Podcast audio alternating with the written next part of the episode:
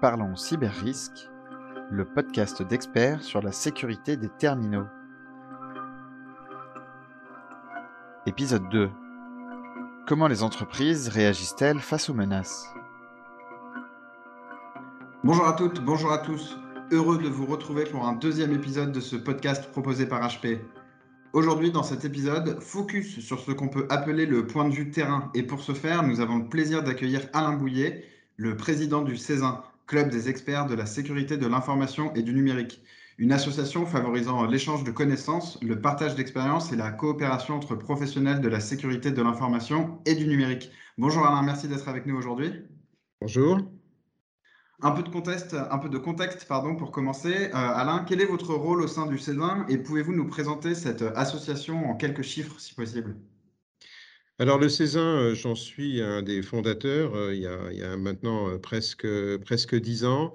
le constat était qu'à l'époque, beaucoup de gens de la de l'IT au sens large avaient des clubs pour se retrouver. Les DSI avaient leur club, les DPO avaient leur club, les CTO avaient leur club, mais les RSSI n'avaient pas véritablement un endroit pour se retrouver, pour échanger, pour partager. Et c'est vrai que le RSSI est souvent quelqu'un de d'isoler, voire de seul dans, dans, l'entreprise pour affronter toutes ces cyberattaques et euh, arriver effectivement à avoir un lieu de partage d'expérience euh, sans, sans, filtre, hein, puisque ce qui est intéressant, c'est les partages d'expériences malheureuses aussi. du coup, on a, créé ce, on, a, on a créé ce club, alors très modestement au départ, on était une trentaine, et 8-9 ans après, nous sommes plus de 750. Euh, donc, euh, ce qui montre euh, effectivement déjà qu'il y a beaucoup de RSSI et qu'ils ont envie, de, envie de partager. donc, moi, j'ai été successivement le, créateur de ce club. J'en ai assuré la présidence pendant un peu plus de sept ans. Et puis, j'en ai pris la direction générale opérationnelle. Donc, je suis délégué général désormais de ce club cybersécurité. Très bien, merci beaucoup. Et avec euh, toutes ces discussions que vous pouvez avoir entre RSSI et OCESIN, est-ce que vous avez constaté euh, des modifications dans les politiques de sécurité pré et euh, pendant le Covid, voire post-Covid aujourd'hui où on y est presque? Quelles grandes modifications vous pouvez nous raconter aujourd'hui dans, ce qui a, dans ce qui a changé? Ah bah, le Covid a changé beaucoup de choses. Hein. la première chose, c'est que, que peut-être Finalement, la seule chose qu'on n'avait pas euh, externalisée dans les entreprises, c'était les utilisateurs, euh, le personnel. Et, là, en effet, avec le Covid, les confinements, etc., on a envoyé les gens travailler chez eux. Alors, ce n'était pas, euh, pas le cas, évidemment, pour tout type d'entreprise, mais en tout cas pour celles qui nous intéressent au Césin, 100%, 100 des utilisateurs se sont retrouvés en télétravail. Euh, et, du coup, euh, ben, en effet, modèle, ce modèle de télétravail n'était pas un modèle euh, forcément très répandu. En tout cas, l'organisation qui va avec n'était pas toujours, toujours de mise dans certaines entreprises, des entreprises qui étaient assez frileuses avec, avec ce, ce type d'organisation du travail. Mais il a fallu qu'ils s'y mettent et qu'elles s'y mettent, et ça n'a pas toujours été sans douleur. Alors effectivement, on a vu euh, au, début de la crise finalement euh, trois types d'entreprises. Hein. les entreprises qui étaient parfaitement aguerries au télétravail. Et finalement, euh, ce qui a changé, c'était bah, le nombre de personnes dans ce mode-là. Et là, bah, il s'est plutôt agi d'équiper les gens, de, multiplier les, les abonnements VPN. Et je dirais, un peu rapidement, le tour était joué. Euh, pour la deuxième catégorie, où effectivement, euh, c'était pas quelque chose de très développé, mais on avait quand même mis un pied dans le télétravail, et là, il a fallu faire des acquisitions massives de matériel, euh, postes de travail, etc., pour que les gens puissent bosser de chez eux. Euh, bon, ça a été un peu plus la, cacophonie dans ces boîtes-là, parce qu'en effet, euh, euh, il y avait qu'une petite frange d'utilisateurs qui étaient, qui prêts à, faire ce bond. Et puis la troisième catégorie, c'est ceux qui n'étaient pas prêts du tout. Et là, on a vu des trucs euh, un peu, un peu ubuesque où on voyait des, euh, gens venir au bureau chercher leur PC fixe euh, et les emmener sur des chariots pour travailler de la maison. Donc, c'est clair que le télétravail, enfin, cette crise sanitaire a changé beaucoup de choses. et également, évidemment, au, niveau de, au niveau de la cybersécurité, mais je pense qu'on va en parler après. Exactement. Concrètement, quel a été justement l'impact de la pandémie sur euh, ces politiques de cybersécurité et sur le rôle de, des RSSI euh, que vous côtoyez euh, au sein du CESA ben, En fait, l'utilisateur, quand il vient au bureau, il y a déjà un premier, un premier contrôle qui se fait, c'est le contrôle d'accès physique. Vous présentez votre badge, vous passez sous un SAS. pour les entreprises les plus méticuleuses d'un point de vue sécurité, vous passez vos, vos sacs au rayon. Bref, il peut y avoir en effet des, échelons de sécurité physique plus ou moins élaborés dans les entreprises. Mais enfin, vous savez, vous, quand vous êtes le patron de l'informatique, que quand l'utilisateur il arrive dans son bureau et qu'il se connecte à son PC, vous avez quand même de fortes chances euh, que ce soit celui que vous pensez.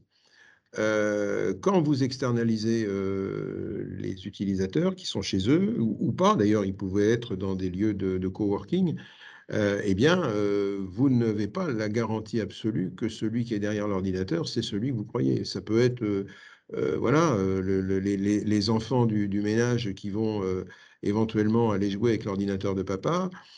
ça peut être l'ordinateur qui, qui, qui, est resté allumé et voilà, d'autres vont venir s'y connecter dans la maison. Bref, vous avez des problèmes à, résoudre qui, que vous n'aviez pas nécessairement à résoudre euh, dans le cadre de l'entreprise. Donc il a fallu, euh, je pense, revoir un certain nombre de, politiques de sécurité.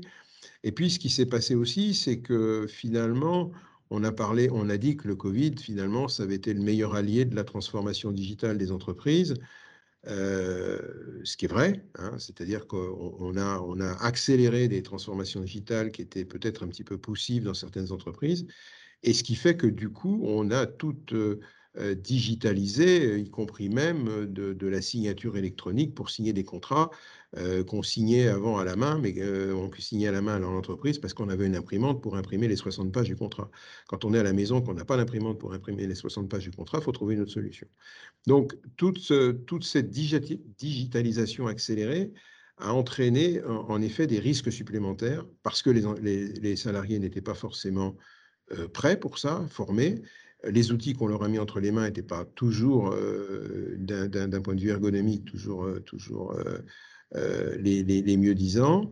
Et tout ça fait que, ben, en effet, vous, vous, cumulez à ça le fait que les cyberattaquants ont bien repéré la situation et en ont profité pour envoyer des campagnes de phishing d'hameçonnage euh, variés pour vous vendre des médicaments, des masques ou du, gel qui, étaient en manque au début de la crise, eh bien, vous avez les parfaits ingrédients, en effet, pour que les cyberattaques se multiplient, et ça a été le cas. Exactement. Face à cette, euh, situation un peu inédite, justement, est-ce que vous avez constaté beaucoup plus d'attaques pendant cette période de, de, Covid et quelles ont été un peu les plus grandes peurs autour de ça en termes de sécurité informatique pour les entreprises? Bah, je ne sais pas si on a, on, a constaté, si vous voulez, beaucoup plus de tentatives d'attaque, ça c'est sûr. Euh, parce que en effet, euh, on voulait vous vendre, euh, enfin vous, vous, proposer des choses que vous n'aviez pas, et, du coup la tentation des utilisateurs, qui en plus étant isolés chez eux, ne pouvaient pas demander l'avis de leur, leur voisin de bureau pour savoir s'ils pouvaient cliquer ou pas sur le lien.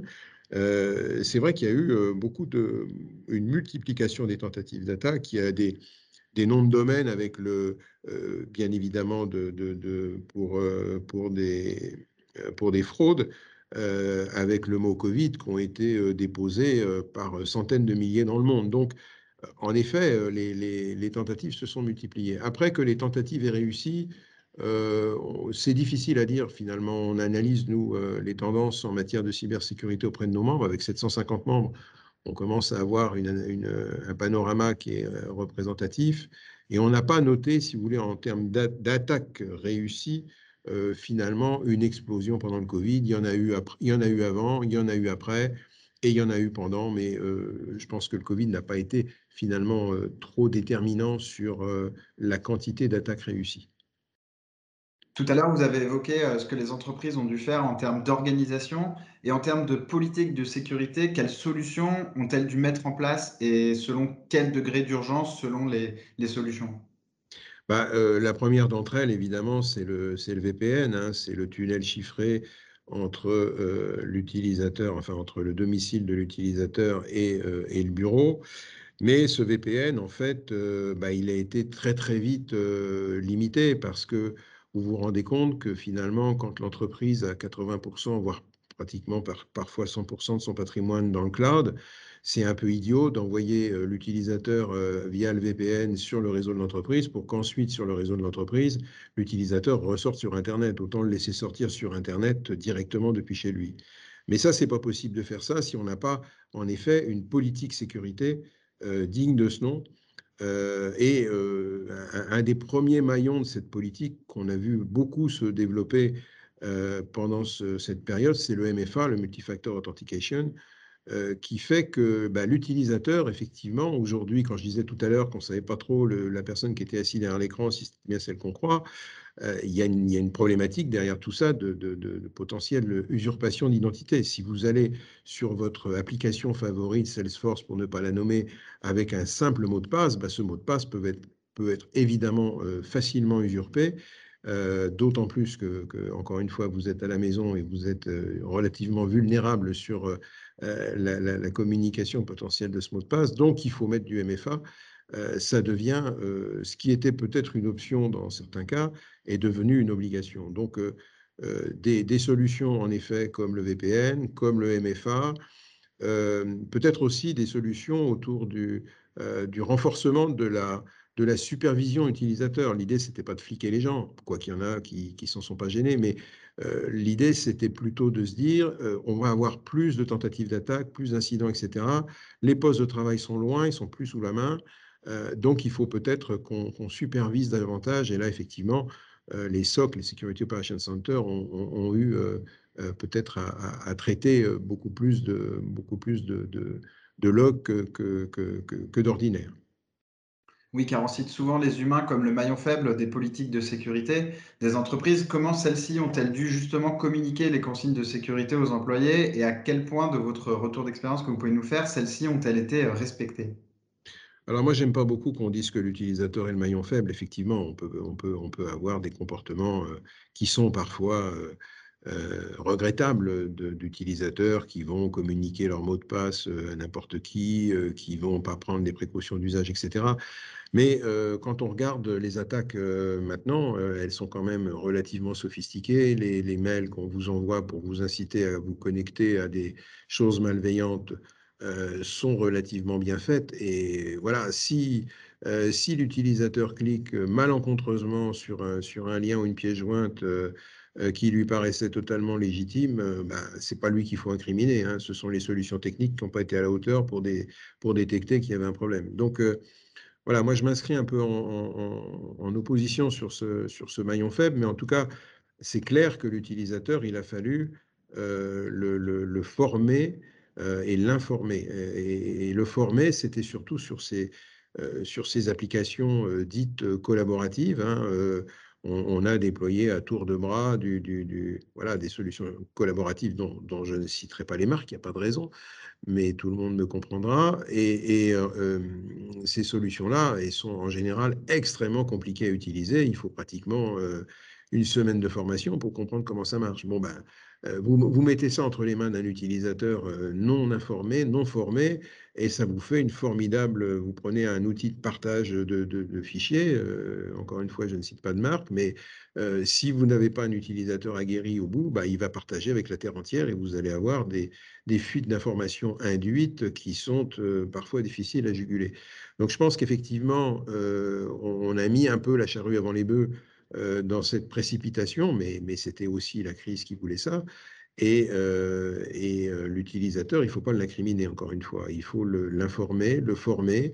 Euh, et, malheureusement, c'est une, répétition parce que voilà, il y a de nouveaux modes d'attaque, il y a de nouvelles vulnérabilités qui apparaissent, des outils qui sont plus ou moins ergonomiques.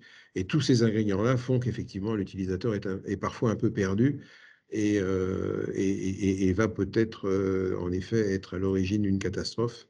Euh, il y a en effet que.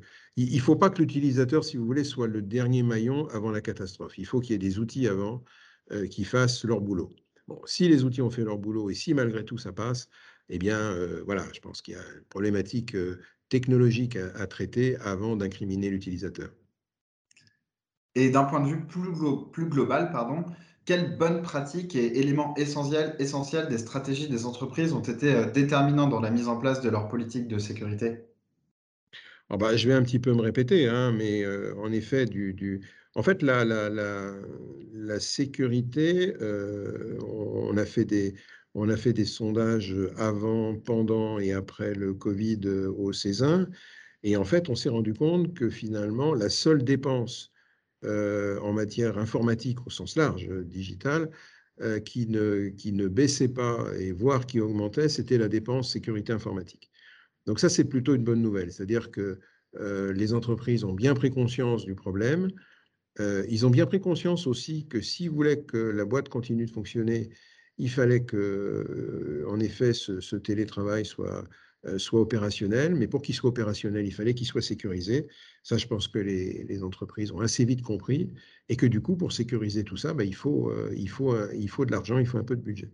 Euh, donc, on a vu en effet une augmentation globale du niveau de sécurité. Alors évidemment, je parle au sens large, il y aura toujours des exceptions, des boîtes qui étaient en extrême difficulté, qui le sont encore et qui n'avaient pas euh, l'ombre du début du commencement d'un budget pour faire quoi que ce soit, mais euh, en règle générale, euh, le niveau de sécurité, je trouve qu'il a augmenté. Les, projets de MFA, par exemple, d'authentification renforcée, n'ont jamais été aussi nombreux dans, les entreprises que pendant, que pendant la crise. Et finalement, tous les process qu'on a pu dématérialiser, je parlais tout à l'heure de, de contrats, de signatures dématérialisées, etc., bah, tout ça, c'est du renforcement de la sécurité parce qu'on voit bien que euh, tous, tous, ces outils, euh, tous ces outils euh, digitaux sont forcément accompagnés d'une forte couche de sécurité et que globalement, cette, cette dématérialisation, finalement, qui aurait pu être fait à tort et à travers et un, peu, et un peu à la sauvage, a plutôt été, encore une fois, en global, bien gérée. C'est ça, et du coup, malgré l'urgence de la situation, euh, ces solutions, la mise en place de ces solutions, sont-elles viables à long terme? Est-ce que si demain il devait se reproduire une situation un peu similaire, pensez-vous que les entreprises seraient en majorité prêtes à l'affronter? Bah là, je pense qu'effectivement, euh, les entreprises n'ont jamais été aussi euh, préparées à, à, renvoyer, à renvoyer les gens chez eux. Et on voit bien que je ne sais pas si le, si le monde du travail globalement va s'en ressentir hein, et si en effet, on va peut-être euh, avoir un, basculement, parce que là, on était encore dans des situations où le télétravail était euh, euh, très toléré, etc. On revient à des équilibres, on va dire, un peu plus, voilà, un peu plus, comment dirais-je, managés. mais bah, on commence quand même à voir des tendances. Hein, quand avant le télétravail était une exception, c'est-à-dire en gros, on vous autorisait un jour de télétravail par semaine, et que maintenant, euh, bah, c'est parfois le contraire. C'est on vous dit il faut venir au bureau une fois par semaine. Euh, il est clair que ce monde du travail là et, la sécurité qui va avec, euh, je parlais de sécurité physique tout à l'heure, hein, bah, vous n'avez peut-être plus besoin de la même sécurité physique quand vous n'avez plus personne dans les bureaux. donc du coup, tout ça va brasser un peu le, paysage, le paysage cyber. ce qui est sûr, c'est que on n'en a pas beaucoup parlé, mais mais les cyberattaquants n'ont jamais été aussi euh, organisés, et probablement plus organisés encore que, que, nous autres, hein, qui tentons de se défendre tant bien que mal contre tout ça. Euh, le danger que je vois, moi, dans le futur, c'est le fait que nous utilisons à peu près tous euh, les mêmes outils et que bah, le fait d'avoir toutes les entreprises, finalement, avant, quand une entreprise était en panne, d'informatique, il y avait qu'elle qui était en panne. Alors, si elle fournissait du service à d'autres, les clients étaient embêtés, mais euh, tout ça était très limité. Maintenant, vous avez la, moindre panne d'un acteur du cloud, et ce sont des dizaines de millions de gens à travers le monde qui sont, qui sont paralysés. Donc, euh, moi, ce qui me préoccupe maintenant, c'est plus les, les sujets géopolitiques, des crises. on, peut, on peut imaginer évidemment des crises euh, euh, comment dirais-je, autour du, du, règlement climatique. Euh, qui, fasse que, bah, à un moment donné, il y aura peut-être plus l'énergie informatique telle qu'on l'a, telle qu'on est en, droit de l'attendre. et, et, du coup, dans la mesure où tout le monde finalement est dépendant de trois ou quatre acteurs sur l'ensemble de la planète, eh bien, voilà, on a mis tous nos œufs dans le même panier, il va falloir en assumer les conséquences. Donc, je pense que le, on, dit toujours que le la prochaine pandémie sera, sera cyber, j'en suis, j'en suis convaincu, mais ce sera pas voilà, ce ne sera pas l'attaque massive virale qui, à mon avis, va, va, débouler sur le monde entier. Ce sera plutôt des questions liées à la disponibilité finalement de, quelques acteurs et, et d'un truc qu'on a, qui, est rentré dans le, dans le commun des usages, mais qui s'appelle Internet et qui est quand même encore un sujet très physique. Merci Alain Bouillet pour votre éclairage aujourd'hui. Merci à vous. Merci à vous de nous avoir suivis et à bientôt pour un prochain épisode. Parlons cyber risque, le podcast d'experts sur la sécurité des terminaux.